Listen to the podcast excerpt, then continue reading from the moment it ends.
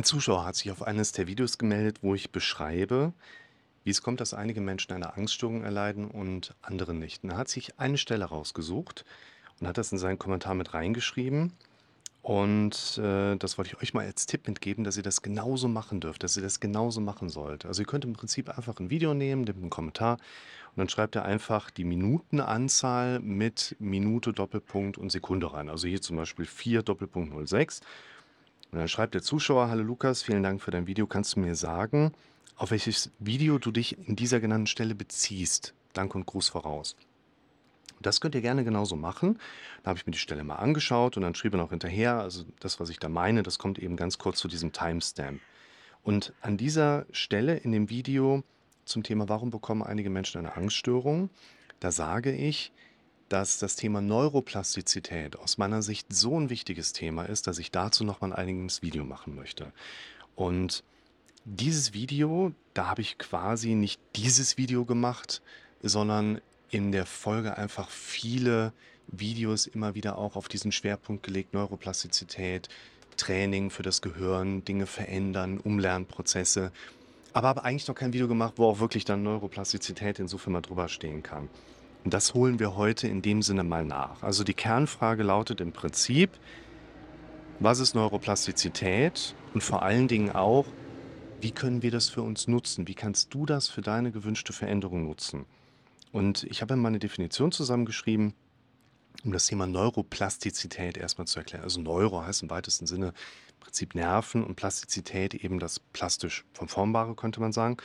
Neuroplastizität ist die Fähigkeit des Gehirns, sich im Laufe des Lebens anzupassen und zu verändern.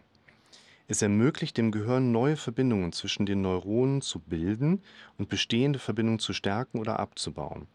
Dank dieser Plastizität können wir lernen, Informationen speichern, Erinnerungen bilden und uns an neue Situationen anpassen.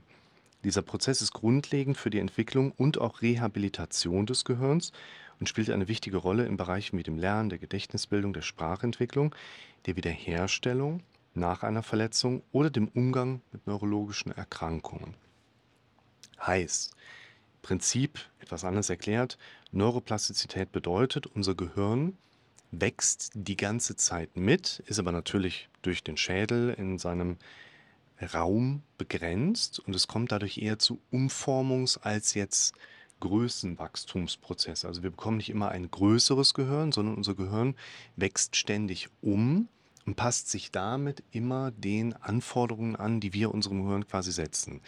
Sehr viele Menschen bekommen von dieser Neuroplastizität im Prinzip überhaupt nichts mit. Die meisten Menschen in unserer heutigen Gesellschaft das den ganzen Tag ungefähr immer wieder gleiche Leben auch leben. Dann lernt dein Gehirn auch jeden Tag neu mit dazu, aber das Neuerlernte ist ja sehr identisch zu dem bisherigen und dadurch gibt es keine Unterschiede. Und wenn es keine Unterschiede gibt, fällt uns halt nicht auf, dass wir da in diesen Lernprozessen unterwegs sind. Und was halt auch ganz spannend ist zum Thema Neuroplastizität, für mich ein wichtiges Thema, weil es eben aus der Hirnforschung herauskommt und ich mich viel mehr mit den Erkenntnissen der Hirnforschung bewege als mit denen der Psychologie. Warum? Weil eben die Hirnforschung eigentlich die Disziplin ist, die sich am meisten mit dem beschäftigt, wo es mit der Psyche am meisten darum geht, nämlich mit dem Gehirn. Und die Hirnforschung bis dato eigentlich nur wenig bis Grunde genommen gar nicht einen wirklichen Stellenwert im Bereich der Psychologie hat. Ein ganz interessantes Thema. Und wenn wir Neuroplastizität an zum Beispiel einem Beispiel mal bemessen wollen, so jemand hat irgendeinen Job, der sitzt irgendwo an der Kasse und sagt dann für sich, ich hätte gerne Veränderungen, ich werde jetzt Taxifahrer. Und dann fängt dieser Mensch an, von Tag zu Tag zu Tag Taxi zu fahren. Können wir quasi mit der Zeit sehen, und das relativ schnell, dass eben Hirnstrukturen, die sich mit räumlichen Vorstellungsvermögen beziehungsweise eben auch Orientierung eben anders darstellen, als bevor derjenige angefangen hat, ein Taxi durch die Gegend zu fahren. Heißt, das ist einer, der mich kennt, meiner Lieblingsaussagen oder am häufigsten mitbenutzten Aussagen. Wir glauben an das, was wir am häufigsten gehört haben. Das repräsentiert im Prinzip auch Neuroplastizität weil die Grundlage in der Neuroplastizität eben auch bedingt, wenn du was anderes, Neues, aber entsprechend häufig genug gehört hast, dann glaubst du eben an das, nicht an das, was richtig ist, nicht unbedingt an die Wahrheit. Mit einer der natürlich sehr kritischen Punkte, warum auch Propaganda im Zweifel funktioniert.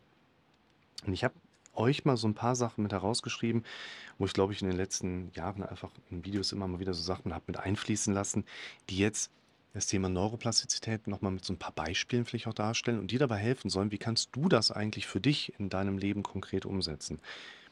Ein ganz interessanter Punkt, mit dem ich sehr oft im Moment arbeite, ist das Beispiel oder besser gesagt die Erkenntnis, unser Gehirn möchte stets Informationen verarbeiten. Bekommt dein Gehirn keine neuen Informationen, nimmt dein Gehirn die bestehenden. Und bei den bestehenden Informationen zuerst das, was am relevantesten ist. bei Relevanz können wir immer noch sagen, besteht hauptsächlich die Inhaltsebene aus dem, was am häufigsten zuletzt da war, also Quantität und auch emotionaler Bewertung. Aber in unserem Alltag, vor allen Dingen für die Veränderung, spielt am ehesten eine Rolle, wie oft war vorher etwas schon da. Da haben wir eben auch den Hinweis, neuroplastisch ist das, was dich bisher am häufigsten irgendwo bewegt hat, bedingt hat, beschäftigt hat. Ist das dasjenige, was im Automatismus als erstes hochkommt? Ganz, ganz oft, kennt jeder von uns. Man kommt so ein bisschen zur Ruhe und zack, geht direkt die Lampe hier oben an und es kommen vielleicht die negativen Dinge hoch, die mich im Moment besonders beschäftigen. Der Fokus geht auf die Symptome, die mich im Moment besonders vielleicht auch belasten.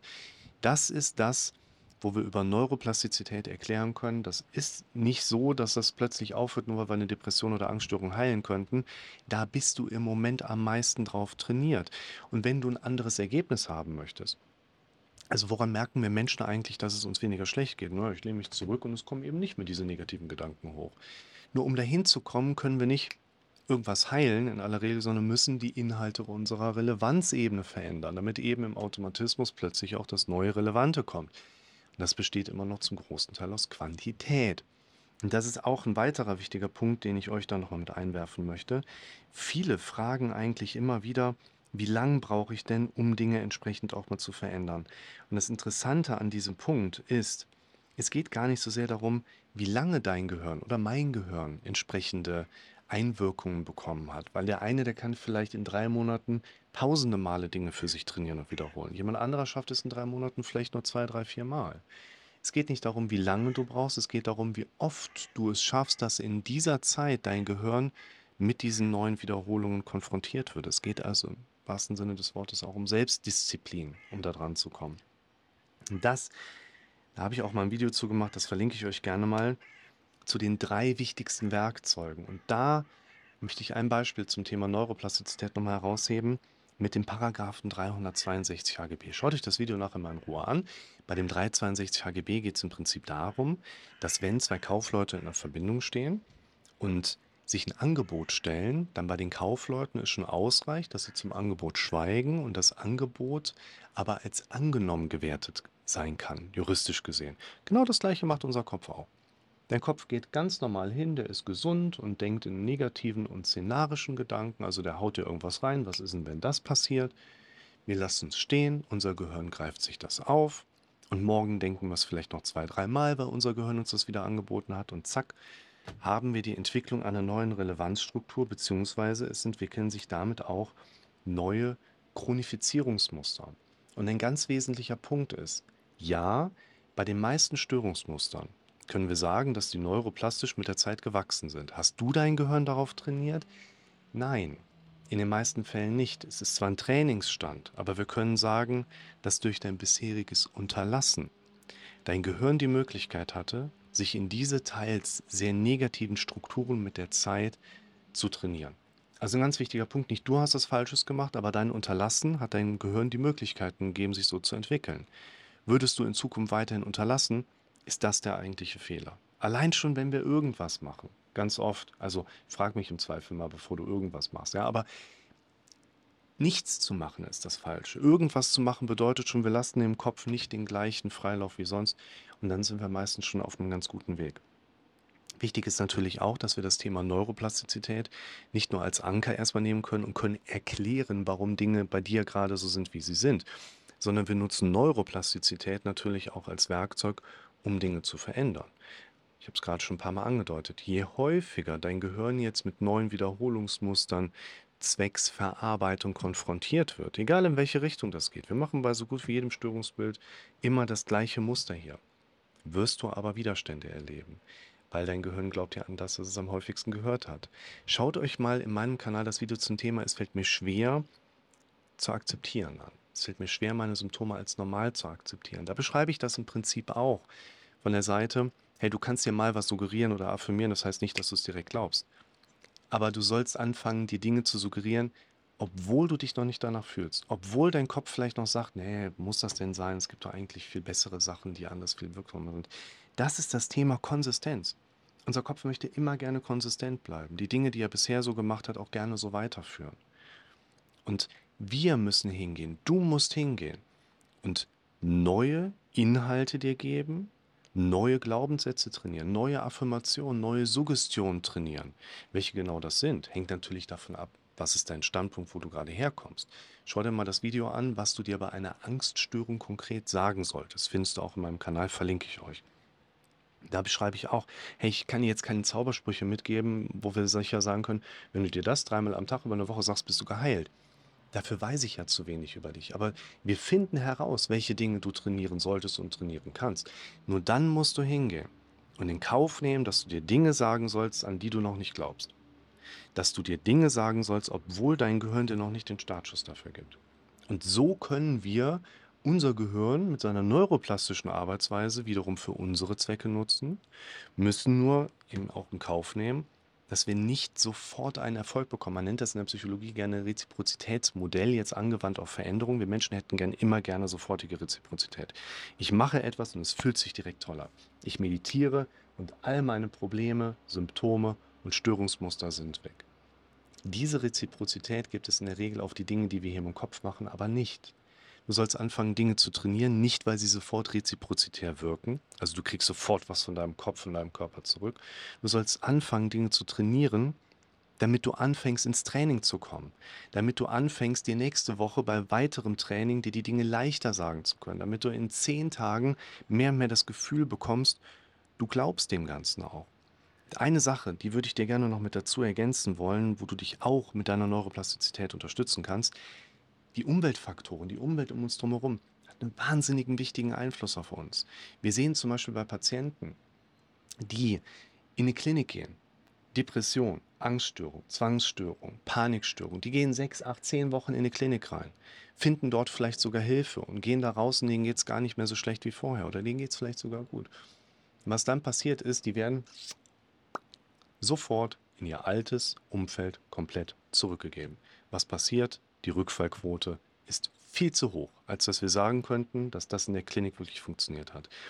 Vielleicht hat es in der Klinik funktioniert, aber die Leute dann einfach in ihr altes Umweltmilieu so komplett zurückzuweichen, das ist noch eine große Herausforderung, die wir meistern dürfen. Das heißt aber umgekehrt für dich auch.